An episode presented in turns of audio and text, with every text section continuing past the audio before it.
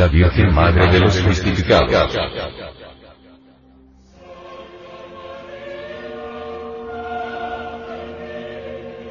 La Virgen Madre de los Cristificados es Dios Madre, el amor universal infinito. Antes de Babilonia, los sumerios ya honraban a Virgo, esta constelación se hallaba en el cenit de la Vía Láctea, representando a la Reina del Cielo, a la Divina Madre de todo el universo. Se representaba en forma de mujer con una espiga de trigo en las manos, lo cual coincide con la estrella más brillante de esta constelación. Espica o espiga. En el cristianismo también podemos ver a las divinidades femeninas de todas las culturas, representadas en una sola, la Magna Mater. Es curioso ver la representación de la Virgen María y el Niño, ocupando el lugar destinado al signo de Virgo en un zodíaco existente en la Catedral de Notre Dame de París. O a María con una espiga, representando a la Alstar babilónica, en la Catedral de Hildesheim, Alemania. También cabe destacar las celebraciones del nacimiento y muerte de la Virgen, 8 de septiembre y 15 de agosto, coincidiendo con el ocaso y amanecer de la estrella Espiga. Espiga.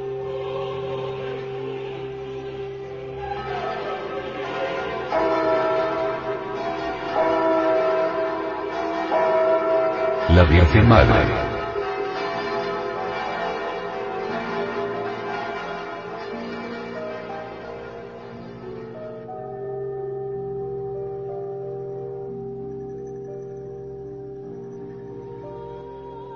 La humilde y desconocida mujer hebrea María, madre del adorable Salvador Jesús. El Cristo, recibió los mismos atributos cósmicos de la diosa Isis, Juno, Demeter, Ceres, Vesta, Maya, Adonía, Insoberta, Rea, Cibeles, Tonantzin, etc. Todas estas deidades femeninas representan siempre a la Divina Madre, el Eterno Femenino, cósmico.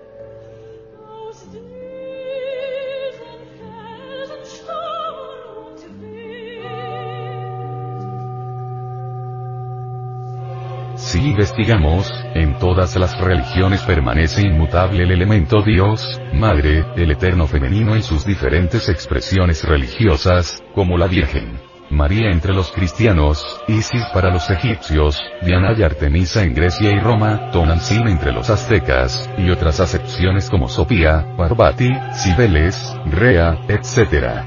etc. Lo que nunca se especificó claramente, y es lo que hoy en día genera tanta confusión al intentar estudiar y comprender todas estas expresiones de la divinidad en su aspecto femenino, es la variante de esta como parte de nuestro ser interior, el aspecto individual humano de Isis o la Divina Madre. Las causas hemos de buscarlas en los diferentes círculos esotéricos en que se desarrollaban todas las religiones y que solo, en secreto se comunicaba a los iniciados. No solamente tenemos una madre física, la que nos trajo al mundo, nos alimentó, etc. Sino una madre interna que es el aspecto femenino de Dios en nosotros. En muchas culturas, la serpiente representa, también, a la Divina Madre. En un antiguo ritual egipcio, la Isis del templo, dice, Yo soy la serpiente que da la sabiduría. Yo soy la cobra sagrada de los grandes misterios.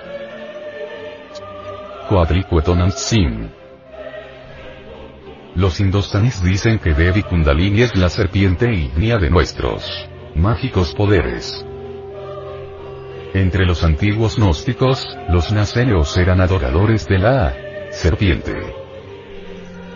Los druidas de la región celta de Britania, se llamaban a sí mismos serpientes. Entre los egipcios, Karnak es el símbolo viviente del monte de la serpiente. También los mayas y aztecas rendían culto a la serpiente, y conocían la sabiduría serpentina y en sus recintos sagrados siempre aparece este símbolo.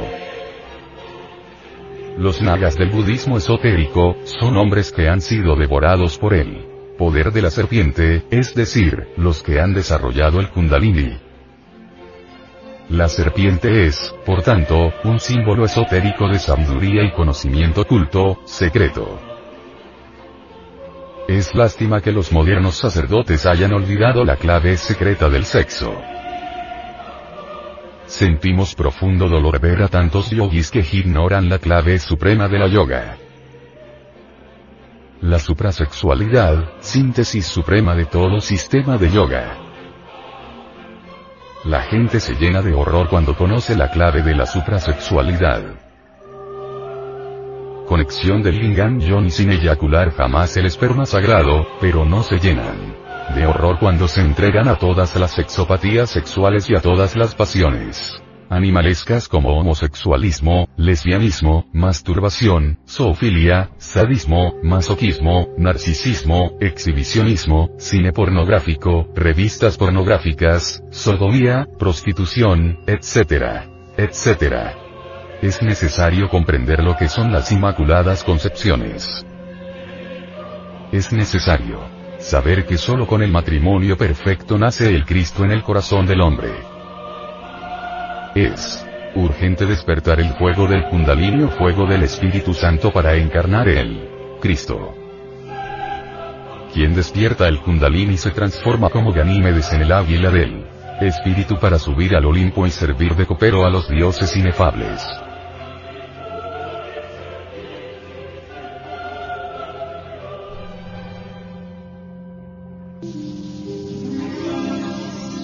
La Virgen Madre de Egipto.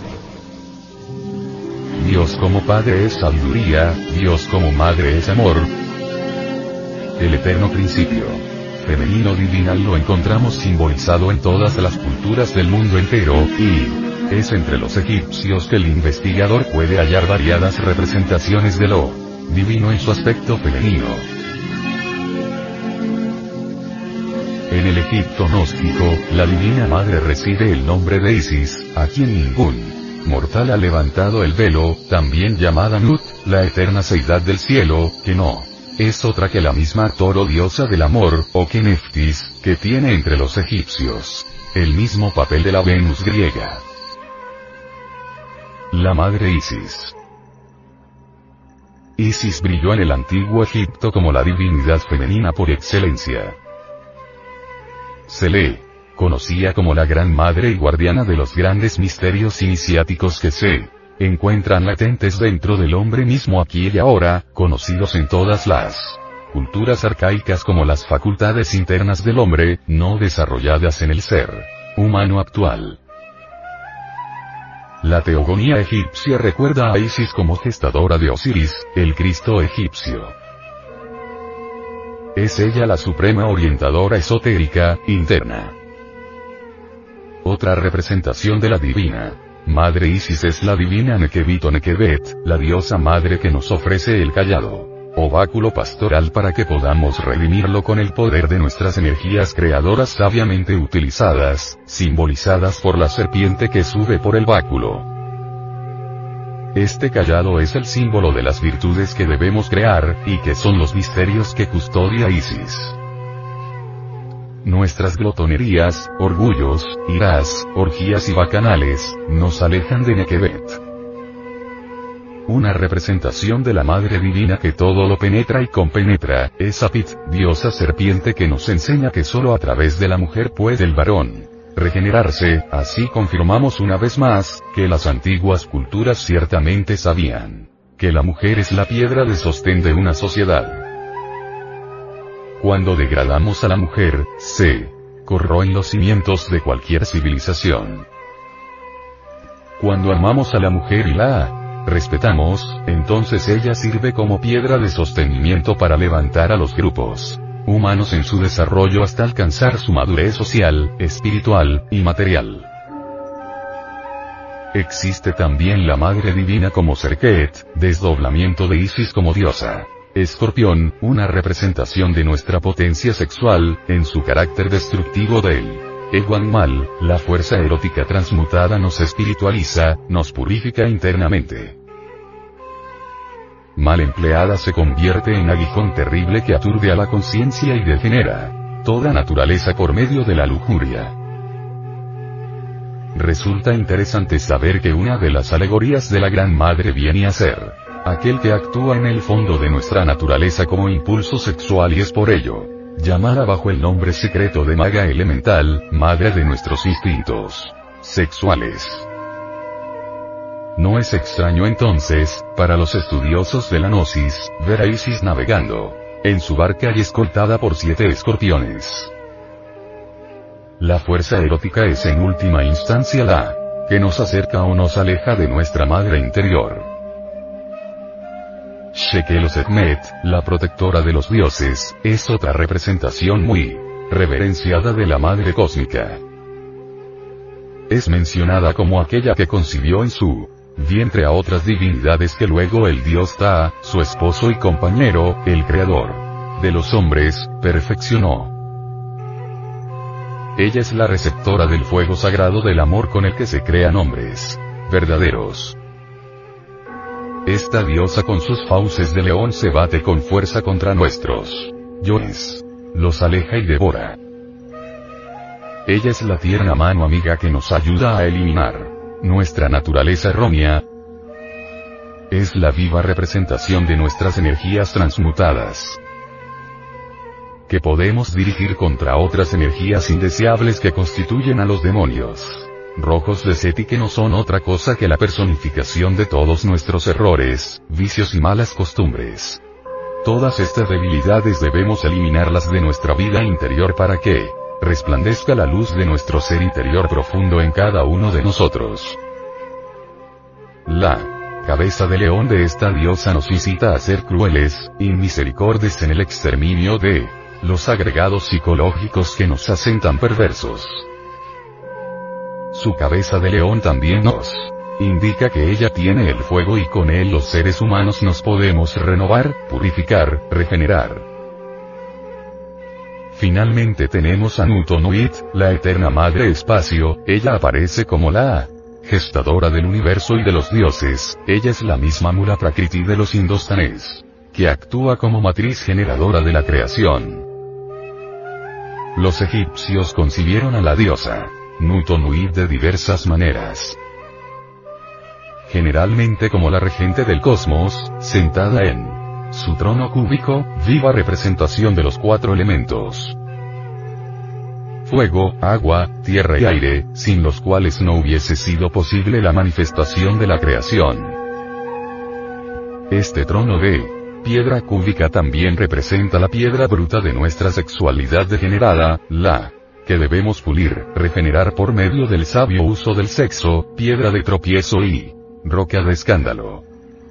La Virgen Madre en la India. En la India se hace alusión a la manifestación cósmica cuando menciona a la Prakriti como la materia primordial y única y que está representada por las aguas de todos los génesis religiosos. El protoplasma de toda nebulosa ha sido primero etéreo. Sí. Vamos más lejos tenemos que aceptar que detrás de todo efecto existe una causa. El éter mismo tiene una causa y hemos aprendido de los yogis del que detrás del éter está en la casa. La Prakriti es la madre divina, la sustancia primordial de la naturaleza, en él universo existen distintos elementos y subelementos, pero todo esto son diferentes modificaciones de una sustancia única. La materia primordial es el acasa puro, contenido en el espacio. Todo cosmos nace de la Prakriti y se disuelve en la Prakriti. Ella es la Gran Madre. El Bhagavad Gita dice. La Gran Prakriti es mi matriz, ahí coloco el germen y de ella, oh barata. Nacen todos los seres. Oh ella. La Prakriti es la verdadera matriz de cualquier caos que nace. De distintas matrices y yo soy el germinador paterno. Detrás de la inmanifestada Prakriti está el inmanifestado absoluto. La bendita. Diosa madre del mundo es eso que se llama amor. Todas las grandes religiones rindieron culto a la Madre Cósmica. La Virgen Prakriti. El devoto de la Virgen Madre puede pedir. Las sagradas escrituras dicen. pedid y se os dará, golpead y se os abrirá. Krishna, conocido como el más célebre avatara, mensajero, hindú y su dios más popular, es hijo de Vasudeva y de la Virgen de Baki. La historia de la concepción, nacimiento e infancia de Krishna es semejante al del Cristo Jesús sucedido en otra época y lugar. Desde muy joven empezó a predicar y acompañado de sus discípulos, recorrió la India, enseñando su doctrina y obrando muchos prodigios.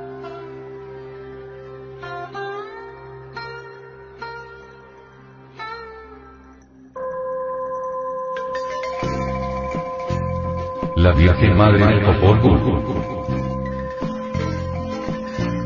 El Popol Vuh ha sido citado como el texto más trascendental de Indoamérica. Se trata de un libro que recoge las enseñanzas esotéricas u ocultas de los quichés, herederos inmediatos de los mayas. Uno de los relatos de gran trascendencia es la narración de las proezas de los celestes hermanos gemelos Unapu e Ixbalanque, que vencieron a los malignos señores de Xibalbá.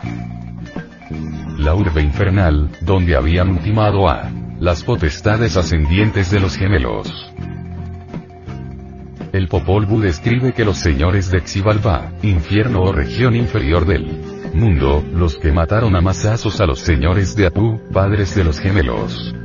Cuando los vieron rígidos, derribados en el suelo, tomaron sus organismos, los despedazaron y los miembros cercenados los sepultaron en un sitio llamado Pukbal. Chan. Sus cabezas fueron enganchadas en las ramas de un árbol voluminoso, que jamás había proporcionado ni flor ni fruto. Sin embargo, al día siguiente el árbol floreció y dio frutos. Pero lo más misterioso es que las cabezas izadas desaparecieron. Estos sucesos fueron conocidos por una joven llamada Ixkik. Llegando al árbol, donde habían estado las cabezas, de entre los frutos, una voz le preguntó. ¿Qué buscas y qué anhelas Ixkik? La damisela sin turbarse le respondió. Les busco y les anhelo. Mas la misma voz expresó. Si es verdad lo que dices, extiende uno de tus brazos para mirar tu mano. Ixkik, con candidez, se sometió, elevó uno de sus brazos y dirigiéndolo hacia él. Árbol, uno de los frutos le escupió en la palma de la mano. Y nuevamente la voz le dijo. Por medio de la señal que recibiste en tu mano y que no vieron tus ojos, se perpetuará en ti el señorío de nuestra casa. Ixkip concibió en su sagrado vientre a los hermanos Unapu e Ixbalanque. Cuando su padre le preguntó por el progenitor de sus hijos, ella respondió. No lo sé, padre, porque yo no he conocido todavía la cara de ningún hombre. La Virgen Ixkip, que sin ser deshonrada, si mancilla a los gemelos, es la madre divina, la Virgen Madre. Aquí, como en todas las madres de los cristificados, resalta su virginidad. Ella concibe sin pecado, o sea, sin ningún tipo de imperfecciones. Ella es toda santa Panagia. Y como dice el Acatistos el Señor te hizo toda santa y gloriosa.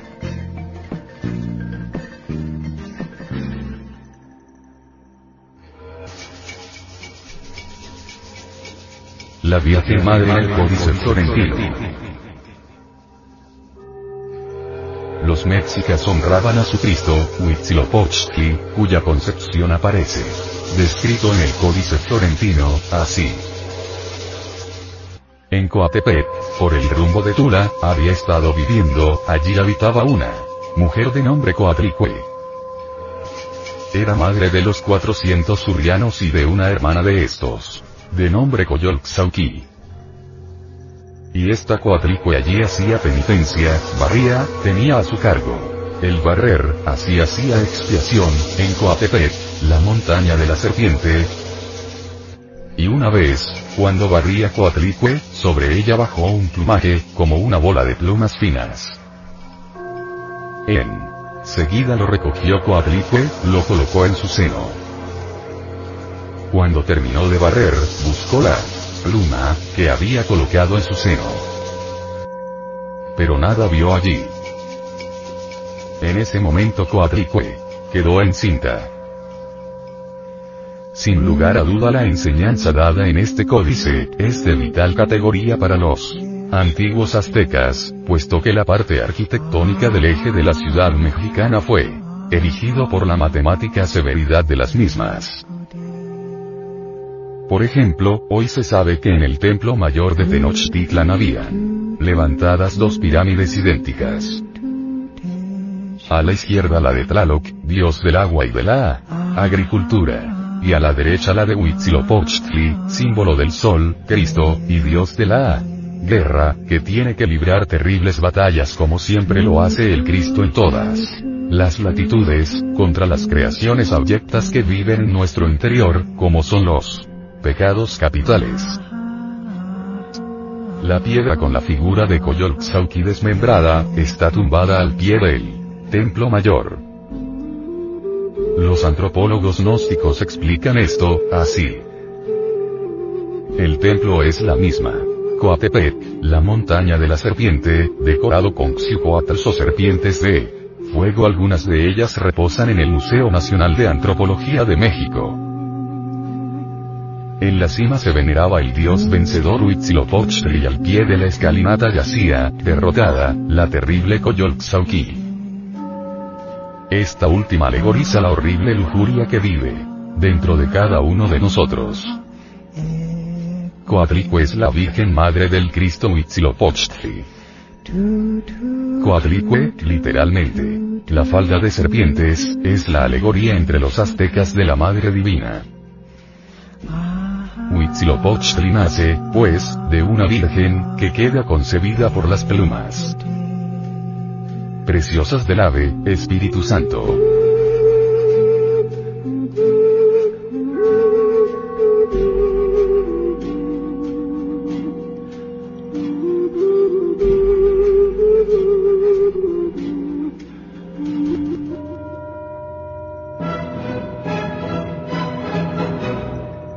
Madre en el mito de Perseo.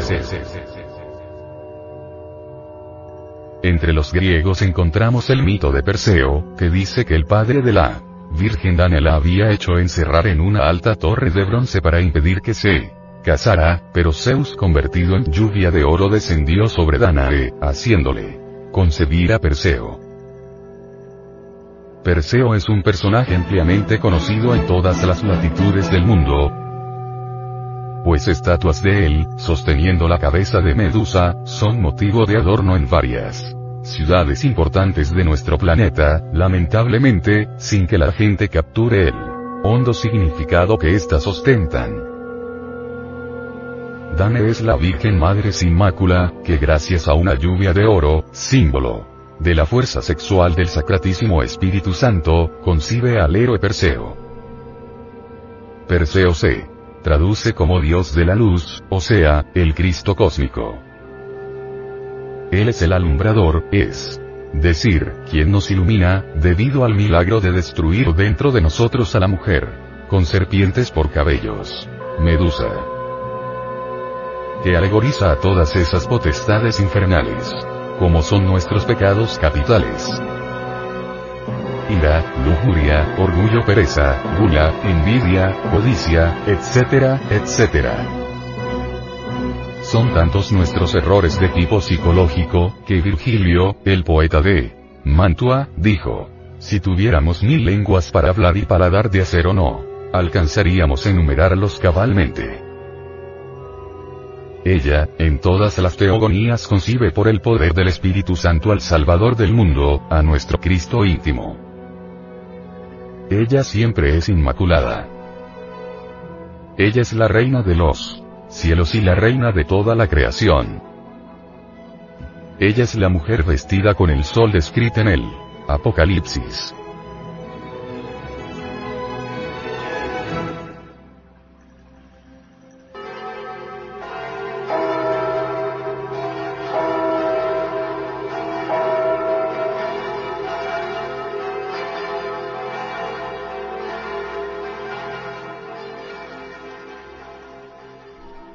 Dante Alighieri, en el cántico trigésimo tercero, tercera parte, de su obra inmortal La Divina Comedia, dice. Virgen Madre, hija de tu Hijo, la más humilde al par que la más alta de todas las criaturas, término fijo de la voluntad eterna, tú eres la que has ennoblecido de tal suerte la humana naturaleza, que su hacedor no se desdeñó de convertirse en su propia obra. En tu seno se inflamó el amor cuyo calor ha hecho germinar esta flor en la paz eterna. Eres aquí para nosotros meridiano sol de caridad, y abajo para los mortales vivo, manantial de esperanza. Eres tan grande, Señora, y tanto vales, que todo el que desea alcanzar alguna gracia y no recurre a ti, quiere que su deseo vuele sin alma. Tú, benignidad no solo socorre al que te implora, sino que muchas veces se anticipa, espontáneamente a la súplica. En ti se reúnen la misericordia, la piedad, la magnificencia, y todo cuanto bueno existe en la criatura. Este, pues, que desde la más profunda laguna del universo hasta aquí ha visto una a una todas las existencias espirituales, te suplica le concedas la gracia de adquirir tal virtud, que pueda elevarse con los ojos hasta la salud suprema.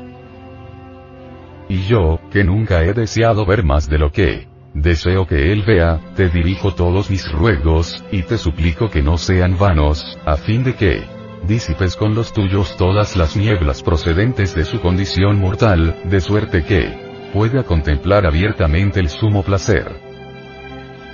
Te ruego, además, oh reina, que puedes cuanto quieres, que conserves puros sus afectos después de tanto ver. Que tú, custodia triunfe de los impulsos de las pasiones humanas. Mira a Beatriz como junta sus manos con todos los bienaventurados para unir sus plegarias a las mías.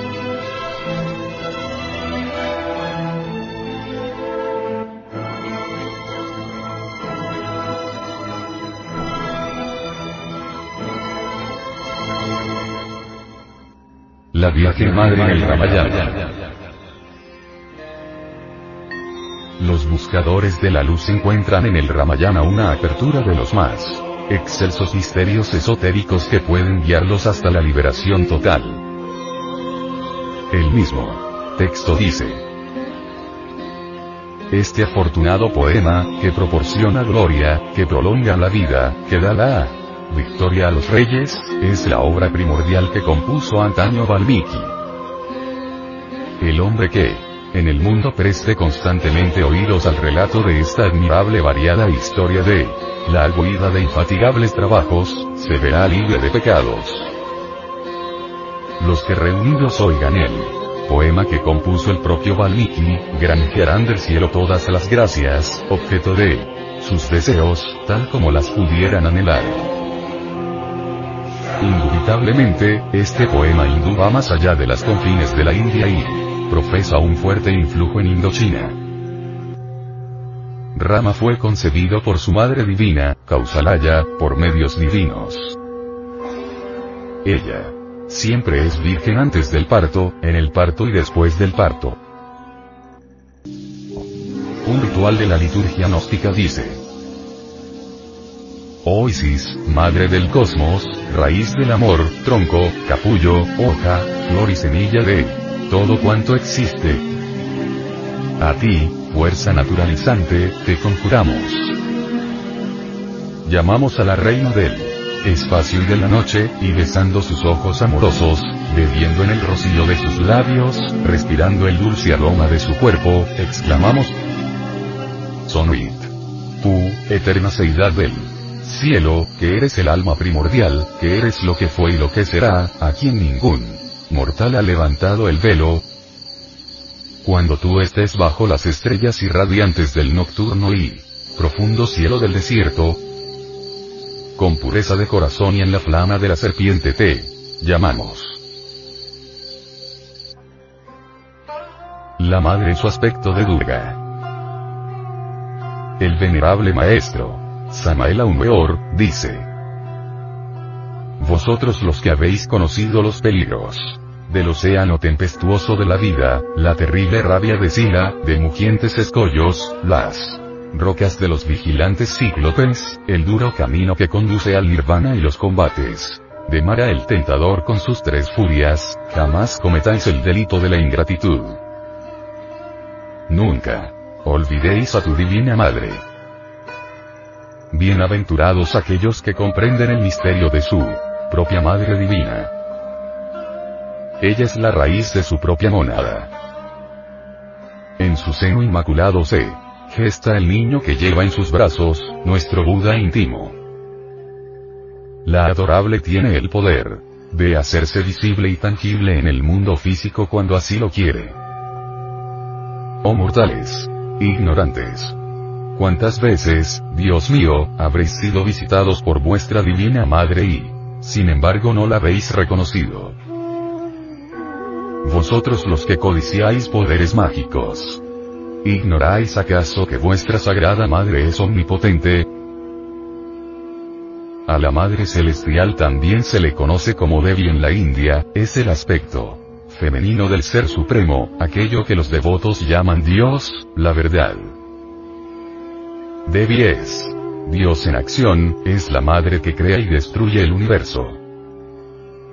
Todo lo que existe es la manifestación de la Shakti, la divina energía femenina primordial.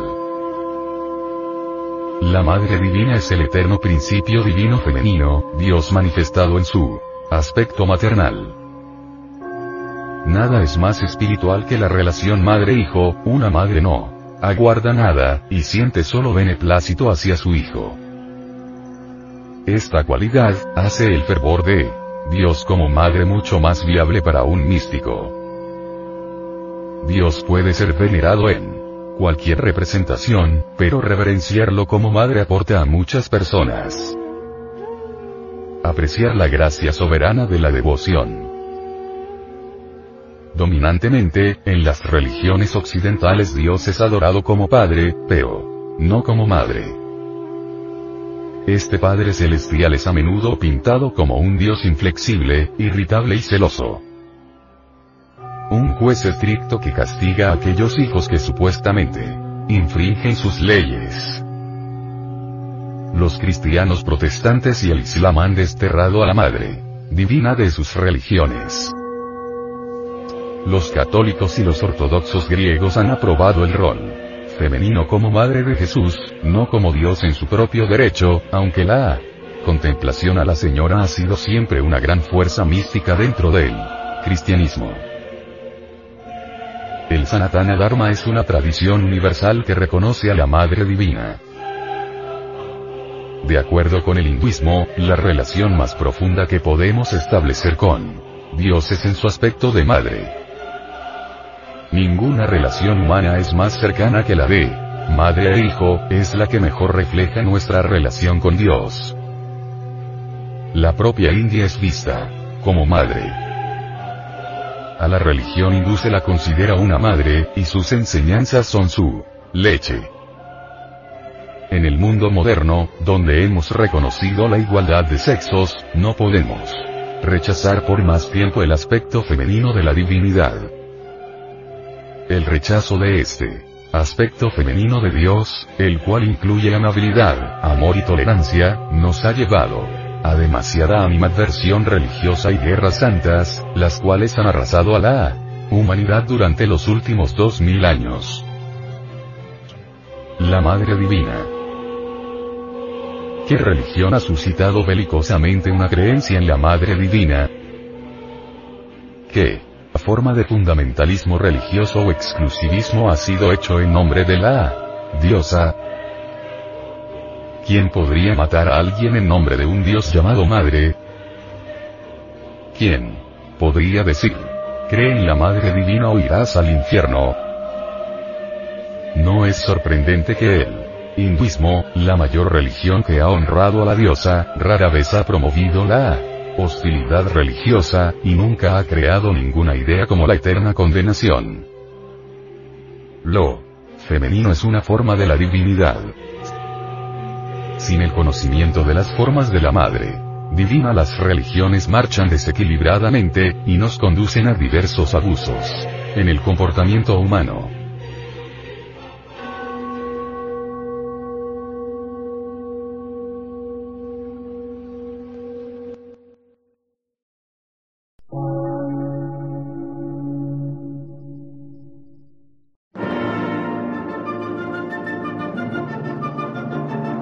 Emisora, gnóstica, transmundial. Por una nueva civilización y una nueva cultura, sobre la faz de la Tierra.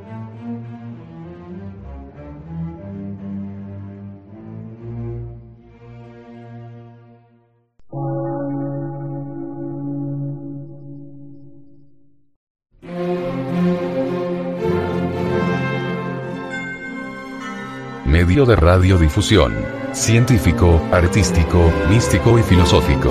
De la Asociación Colombiana de Centros de Estudios Gnósticos, Antropológicos, Psicológicos y Culturales. A. C.